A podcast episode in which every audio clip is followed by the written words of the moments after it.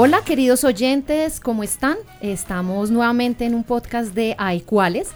El tema que traemos para hoy es un tema eh, fuerte y que eh, nos, eh, digamos, nos afecta directamente a muchas, desgraciadamente a muchísimas mujeres y niñas no solo en Colombia, sino en todo el mundo. Les vamos a hablar hoy del continuum de la violencia simbólica hacia la violencia física.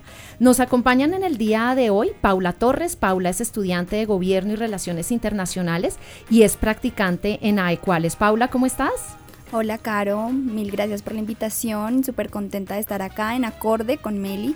Muchas gracias, Paula. Y tenemos eh, efectivamente a Melisa Zamora. Melisa es coordinadora del ranking par de AECUALES. Meli, hola, buenos días. ¿Cómo estás? Hola a todos y a todas. Bien, muchas gracias, Caro. Bueno, para iniciar, les quiero hacer una pequeña como introducción y es que las mujeres, digamos, pese a ser de diferentes países, tener distintas religiones, cultura, origen social, estamos unidas por, desgraciadamente, por un denominador común que es la violencia. La violencia contra las mujeres es una de las violaciones de los derechos humanos más común y que nos afecta a millones de mujeres y niñas en el mundo entero que somos víctimas de violencia simplemente por la razón de nuestro género. En el programa de hoy vamos a ver cómo esta violencia de género se presenta en diversas formas y diferentes maneras que van desde muy sutiles que son invisibles, como el lenguaje sexista o las humillaciones, hasta las formas más visibles como son el abuso sexual y la agresión física. Vamos entonces a iniciar eh, con Melissa y con Paula, quienes nos van a dar unos aspectos claves sobre, sobre este tema. Entonces, bienvenidas a este programa. Muchas gracias por tu introducción, Caro. Vamos a hablar un poco de violencia simbólica para contextualizar a los oyentes con el concepto. Vamos a hablar de este concepto desarrollado por el sociólogo Pierre Bourdieu en los años 70. También ha sido trabajado por otros filósofos postestructuralistas como Michel Foucault.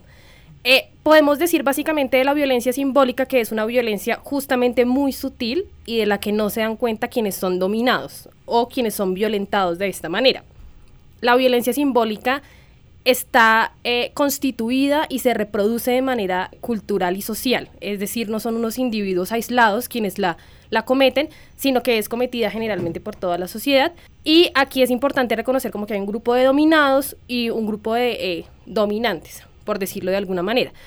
Algo muy enfático de la violencia simbólica es que quienes son dominados no se dan cuenta de esto y es muy difícil ejercer resistencias frente a estas violencias porque nos permean completamente en la cotidianidad y en el día a día.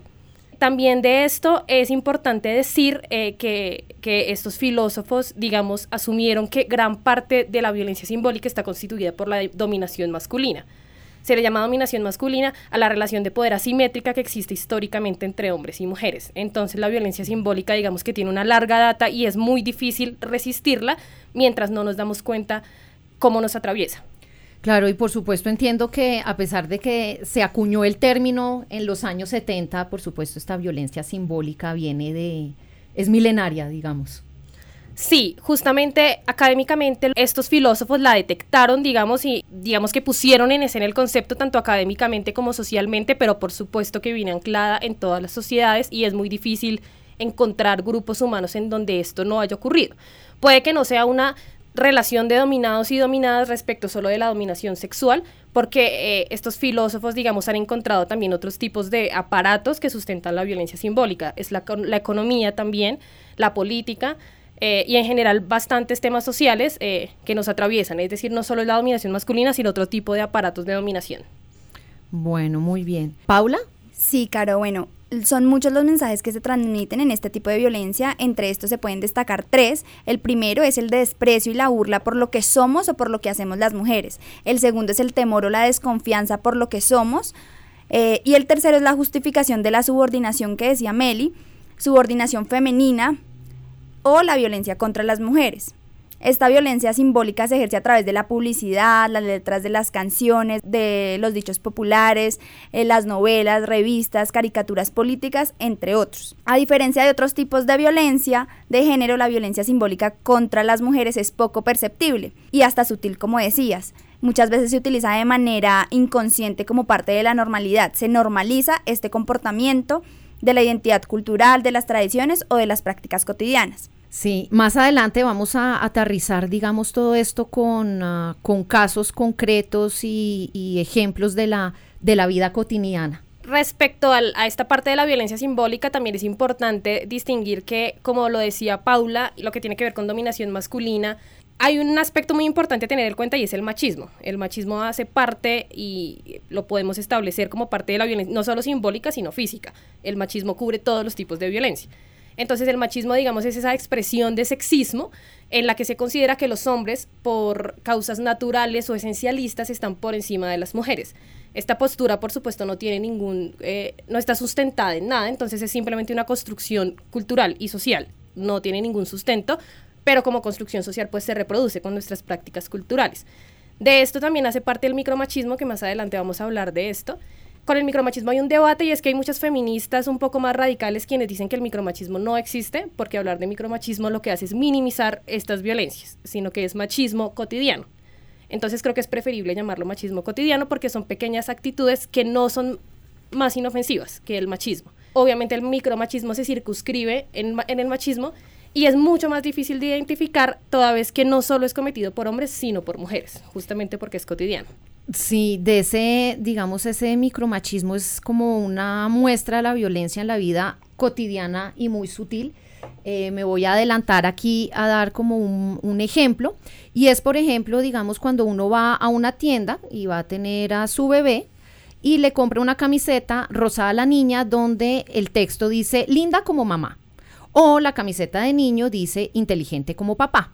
Entonces puede ser muy bonito ponerle esas camisetas, pero detrás hay toda una connotación muy fuerte sobre los niños o las niñas. Otro caso de o vivencia de, micromachismo es los baños, los baños públicos o de restaurantes, donde el baño de las mujeres el que, es el que tiene para cambiar a los bebés y está el eslogan de la mamá, digamos, agachada cambiando el bebé y en el baño de los hombres no hay cambiadores. Esto a pesar de todo ha cambiado, ¿no? Porque ya podemos encontrar en restaurantes o en sitios donde hay un baño denominado familiar. Entonces puede entrar la mamá con sus niños o el papá con sus niños y ahí, digamos, se, se está cambiando ese tema de los baños yo quisiera agregar un poco en micromachismo también dos prácticas que se han identificado de manera contemporánea y son por una parte el mansplaining y por otra parte el menterruption. El mansplaining se refiere a toda aquella actitud benevolente que tienen los hombres de explicarnos algo, lo dicen en un tono condescendiente y usualmente cuando las mujeres hablamos de algún tema ellos interrumpen para explicar algo porque creen que por ser hombres lo explican mejor, aun cuando sea un tema de mujeres. Y el interruption eh, es el hecho de que las mujeres en nuestra vida personal y laboral nos vemos interrumpidas por hombres. Los hombres creen que ellos pueden interrumpirnos de manera más fácil porque su tono de voz es más fuerte o porque tienen un mayor espacio de poder sobre una mesa, por ejemplo, en una sala de juntas.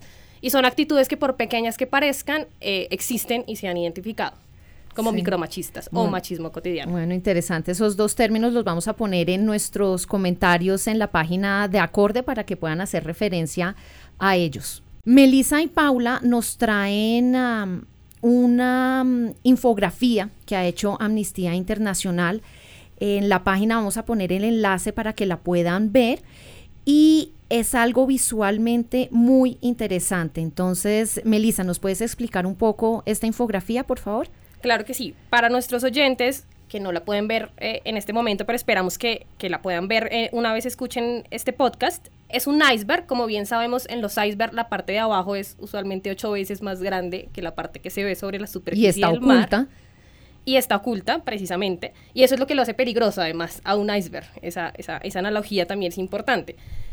En la gráfica lo que vemos es que está dividida en tres partes. Las dos terceras partes del iceberg están por debajo de la superficie y en las dos terceras partes por debajo de las superficies están ubicadas una cantidad de violencias que se pueden definir como invisibles o que podemos eh, asimilar al, concepto de violencia simbólica del que hablamos antes. La primera, el, la parte más abajo del iceberg, es decir, la, la, una, la primera tercera parte del iceberg, se refiere a las formas más sutiles.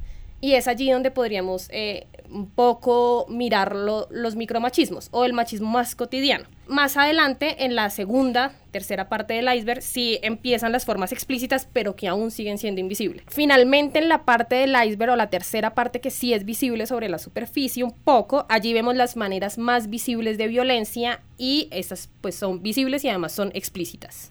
Bueno, entonces empecemos con las formas sutiles. En las formas sutiles encontramos el humor sexista, esos chistes son machistas. Lo que queríamos hacer, concientizarnos es de este humor, no sé, cuando una mujer lo escuche, la idea es no reírnos o pues eh, ponernos en parte de que estos chistes son machistas. También la invisibilización de la mujer, el lenguaje sexista, la anulación, los micromachismos que estábamos hablando, el controlar tener una pareja no implica eh, controlar o, celar. También la invisibilización la encontramos eh, de pronto en los casos mm, cuando vamos a ir a comer con nuestra pareja, nuestro papá, en la que a él se le da la carta o, a él se le da la cuenta. Eso es invisibilizarnos un poco.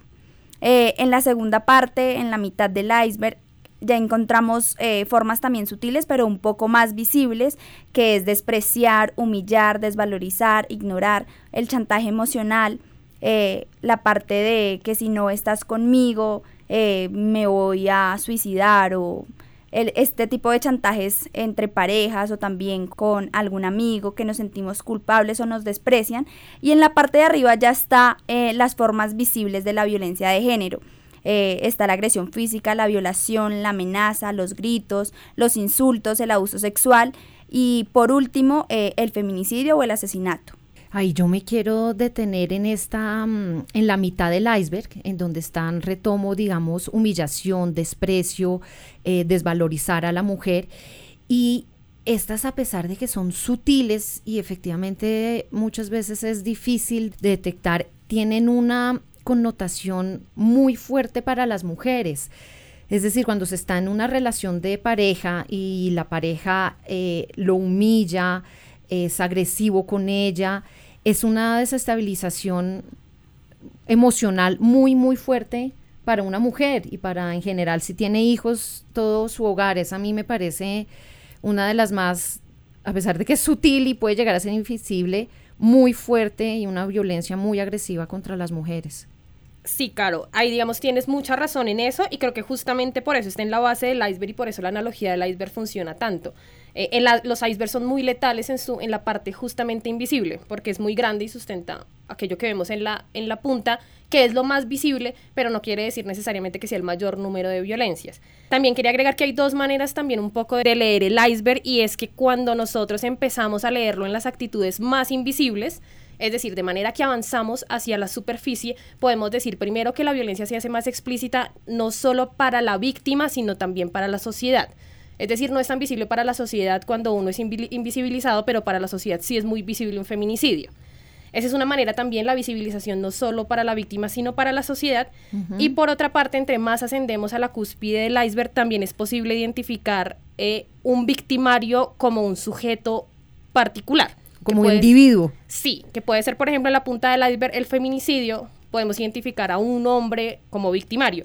También cuando se dan violaciones, agresión física, ahí hay una persona como tal que está agrediendo a una mujer. Sí, claro que sí, y por eso justamente eh, la parte de encima del iceberg se relaciona también más con leyes y con castigos porque se puede castigar a una persona por ese crimen. Mientras que en la base del iceberg, digamos, quienes ejercen estas violencias es la sociedad, porque es la sociedad que hace el humor sexista, es la sociedad que hace la publicidad, la sociedad la que reproduce estos comportamientos de la base del iceberg. Sí, y de hecho cuando estábamos eh, hablando sobre este tema eh, previo al podcast, hablábamos sobre la publicidad que tuvo a la película de X-Men.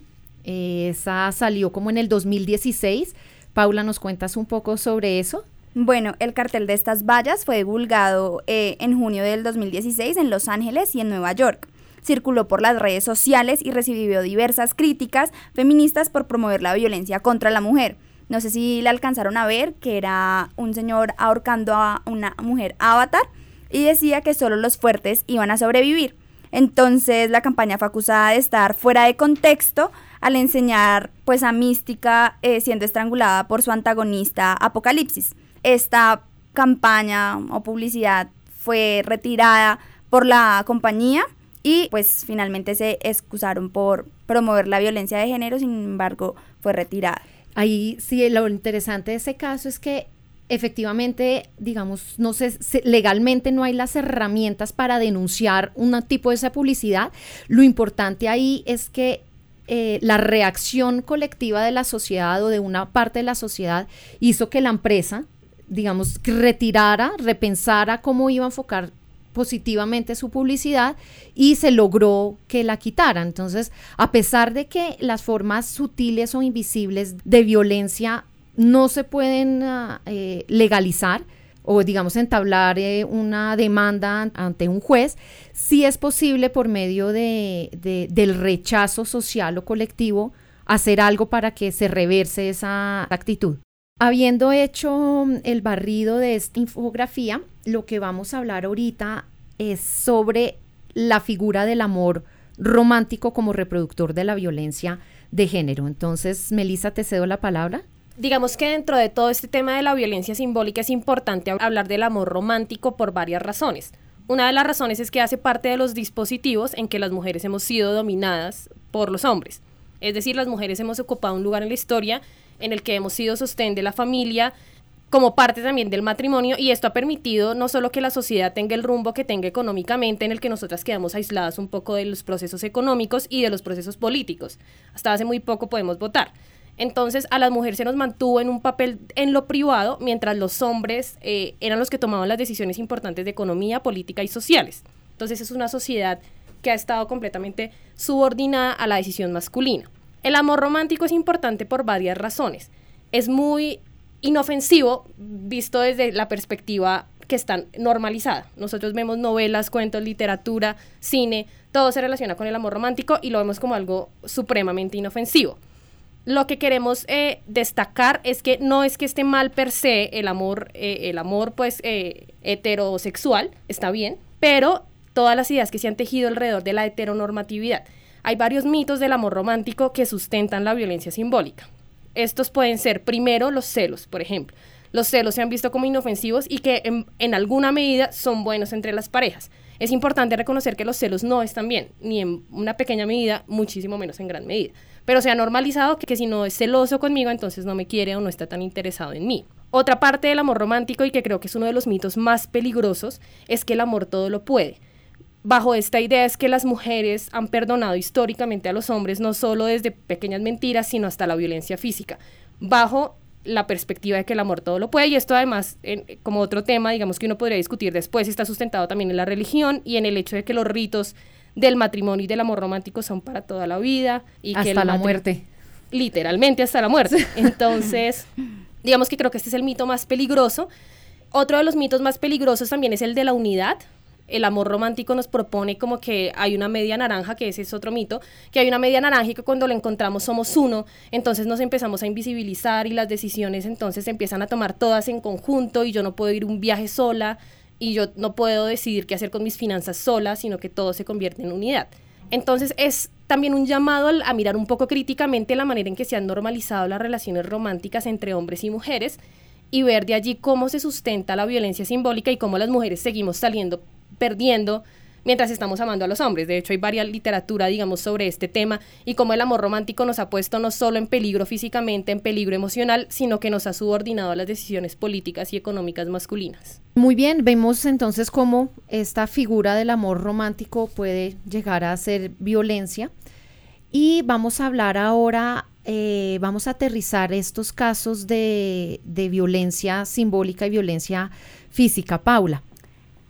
Bueno, Caro, algunos refranes a los que estamos acostumbrados a escuchar, eh, por ejemplo, a la mujer en casa nada le pasa, mujer al volante, peligro constante, a la mujer el hombre la hace. Estos refranes eh, se siguen enseñando en los colegios y se siguen naturalizando este tipo de frases en la que evidentemente la mujer está subordinada o estereotipada eh, en estos casos. También la publicidad sexista, por ejemplo, un aviso publicitario que pone a la mujer como única responsable del cuidado de la casa, de los hijos, de la limpieza, y sobre todo cuando la mujer es vista como eh, un objeto de, de deseo. En esto sí podemos recalcar también, por ejemplo, muchos de los textos escolares eh, replican esa parte sexista en donde eh, la ilustración del texto, digamos, es la mamá que está en la casa y la ilustración cuando describen al papá está en el trabajo y es el proveedor económico del, hogar. También tenemos eh, algunas modalidades que nos han impuesto la sociedad a las mujeres, por ejemplo, las cremas para arrugas, los tintes de pelo, que insinúan que la edad es algo a, ser disimulado que tenemos que esconder nosotras las mujeres. También el control que ejerce sobre las mujeres a la hora de vestir o a la hora de salir por las noches bajo la apariencia de proteger a las mujeres, de que no podemos salir solas, de que somos más propensas a recibir algún tipo de maltrato de que mi papá me tenga que acompañar, eh, que no salga sola por las noches, que tenga que ser con un hombre que me protege. Este tipo de bromas también que utilizan los estereotipos como chiste para hacer reír, sin considerar que estos chistes están anclados eh, en determinados valores y prejuicios. Por ejemplo, ¿qué es lo último que se oyó en el Titanic? No le dejes el timón a ella. Mm, este tipo de, de, chistes, de comentarios, que como lo dije anteriormente, nosotras las mujeres debemos empezar a, a reconocer que están mal y que no debemos, eh, que no es algo que nos genere algún tipo de chiste o de risa. También algunas canciones de reggaetón, aunque no solamente de reggaetón, ¿sabes, Caro? También eh, la ranchera, estos tipos de música popular que ve a la mujer como un objeto que debe estar en la casa o que la mujer fue infiel, las infidelidades, el despecho, todo este tipo de, de canciones con estas frases pues alimentan más este tipo de, de violencia. Claro, y digamos ahí de la, del reggaetón lo grave es que lo están escuchando niños, niños y niñas. No sé si una ranchera lo oiga una niña, un niño, de pronto sí. La masificación del reggaetón en donde se cosifica totalmente a la mujer. Y eso, y se les pone además a los niños pequeños. Yo he visto niños de 3, 4, 5 años viendo los videos de reggaetón que son de una vulgaridad extrema Personalmente a mí no me gusta el reggaetón, admito que tienen buen ritmo, es agradable su ritmo, pero la letra es una cosa tenebrosa. Yo no, en mi casa no ponemos reggaetón, no les pongo un solo video de reggaetón y además se los digo, se los verbalizo, eh, les digo, no me gusta el reggaetón porque son machistas, son sexistas, ponen a la mujer como un objeto total y las relaciones eh, sexuales fuera de todo, digamos, tipo de valores y sentimientos. Sí, total. Yo quería traer algunas frases de las canciones, sin embargo no encontré una que no dijera alguna vulgaridad y por respeto a ustedes, por Seguramente no hay ninguna que no, diga, no sea de una vulgaridad extrema. Total. sí, Yo quisiera agregar algo un poco aquí con lo de la música y es, claro, han habido discusiones alrededor del reggaetón, eh, pero cuando analizamos a veces, eh, el machismo, por ejemplo, no es ajeno a ningún género musical. Eh, hay, a mí me gustan los Rolling Stones, pero hay letras de ellos que no soporto, como Sugar Brown. Y hay otra ah, letra que no recuerdo y hacen apología a la violación de esclavas. Entonces, es poner de presente. La música no va a cambiar mientras la sociedad no deje de ser machista. Entonces, lo mismo las películas, en la literatura. La literatura de Gabriel García Márquez, por ejemplo, es supremamente machista, muy machista, y es un Nobel de literatura. Entonces, como estar alertas en que esto puede pasar en todos los géneros, en el ska, en la salsa, en... La salsa tiene una canción que se llama Mátala, mátalas. Sí. Entonces, eh, como a estar, a estar, a echar ojo ahí, como que el machismo nos bombardea desde todos los espectros culturales. Así es. Entonces, para ir cerrando esto, yo quisiera hacerles un par de preguntas y es, ¿qué hacer cuando se identifica este comportamiento? Un comportamiento de violencia, ya sea simbólica o física. Bueno, creo que detectar esto a tiempo impide llegar a la punta del iceberg. Tener estas alertas tempranas de estos comportamientos de violencia simbólica, ya sea en pareja, ya sea con en la casa, identificar esto puede impedir un poco eh, el maltrato físico que es eh, ya más visible. También ser solidarias unas a las otras, que ya me iba a hablar un poco de este término, de la solidaridad entre mujeres y es estar alerta que si a una amiga, a la mamá, a la hermana, eh, le pasa alguna de, o sea, tiene algún comportamiento su novio, su amigo, de lo que hemos hablado eh, a lo largo del programa, es importante eh, esa red de apoyo entre nosotras para concientizarnos y decir que está mal. Respecto a lo que decía Paula, la sororidad o solidaridad entre mujeres es un aspecto súper importante en la violencia simbólica toda vez que es simbólica es posible que las, las amigas, familiares o demás mujeres que conozcamos no sean conscientes de la violencia que se, que se ejerce sobre ellas o sobre nosotras mismas. La sororidad entonces es importante porque constituye una red de apoyo y hace que las mujeres empecemos a dejar de naturalizar los comportamientos. Es decir, si me siento a hablar en un café con una amiga y ella me cuenta que su novio eh, le terminó porque ella no le avisó que iba a algún lugar, no es decirle como, oye, habla con él, sino está mal, está mal, él no tiene por qué hacer eso, lo mismo si te cuenta que la cela o cualquier tipo de actitud, es dejar de naturalizarla como que hace parte de la intimidad de ella con su pareja y empezar a decir, hey, eso está mal. Lo mismo algo de lo que habló Paula al principio del programa con el tema de no reírse de los, de los chistes sexistas. Hay una campaña de He for She a nivel mundial y es no te rías tanto para hombres, para mujeres, escuchamos un chiste sexista en el trabajo, en la casa, incluso con los familiares, a veces se vuelve un poco cansón y lo empiezan a mirar a uno raro, pero cuando nos empezamos a parar en la raya a decir, oye, esto no es gracioso, eh, creo que la gente empieza a, pensar, a repensar un poco lo que dice y a dejar de pensar que todo es un chiste y que nada hace daño y dejamos de decir estos chistes que terminan afectando a mujeres y hombres. Por supuesto, en la medida en que vayamos subiendo en el iceberg, eh, la denuncia o la sanción ya no es solo social, sino que hay que acudir a las autoridades. Eh, toda vez que veamos no solo que nosotras podemos ser víctimas de violencia física, sino que cualquier mujer que conozcamos puede ser víctima de esta violencia, entonces estar atentos a las autoridades, a los canales de atención que nos ofrecen y, a denunciar y a no dejar que esto se naturalice, sobre todo eh, cubriéndolo con ese manto un poco del amor romántico o, o que es la intimidad de otros. Sí, de acuerdo con lo de los chistes, estoy de acuerdo en que no solo no hay que reírse, sino que hay que decir por qué no es chistoso. Y posiblemente la persona que lo está haciendo no cae en cuenta y si uno hace caer en cuenta, la persona va a parar esa, digamos, esa continuidad de ese tipo de chistes. Con respecto a lo de la solidaridad entre mujeres, ahí quiero hablar sobre el triángulo que siempre se arma o se hace cuando hay cualquier tipo de agresión y de violencia. Ahí hay tres esquinas. Está, por supuesto, la víctima, está el victimario, pero siempre hay un tercero, un observador o alguien que se está enterando de esa agresividad y esa violencia. Y ese observador puede contribuir a que este conflicto escale o desescale. Y ahí es cuando tenemos que decirle a nuestra amiga, mamá, hermana, compañera, decirle eso no está bien, esos celos no están bien, esa humillación no está bien. Y ahí yo creo que no solo lo tenemos que hacer las mujeres, sino también una invitación a los hombres, si ellos se dan cuenta en cualquier situación que hay alguna mujer que está siendo violentada en cualquiera de las formas que hemos visto hoy, parar esa situación. Es decir, los observadores, los terceros, también tenemos que tener un rol activo para frenar este tipo de violencia simbólica y precisamente evitar a que llegue a ser una violencia física. Eh, bueno, creo que hemos hecho un, un, programa interesante, este de la violencia simbólica hacia la violencia física. Espero que les haya gustado, que repiensen cuando vayan a hacer un comentario, un chiste sexista, se lo piensen dos y tres veces antes de hacerlo. Y les doy las gracias a Melisa y a Paula por haber venido acá. A ti muchas gracias, Caro. Gracias, Caro. Bueno, a nuestros oyentes muchas gracias y los esperamos en una próxima oportunidad. Hasta luego.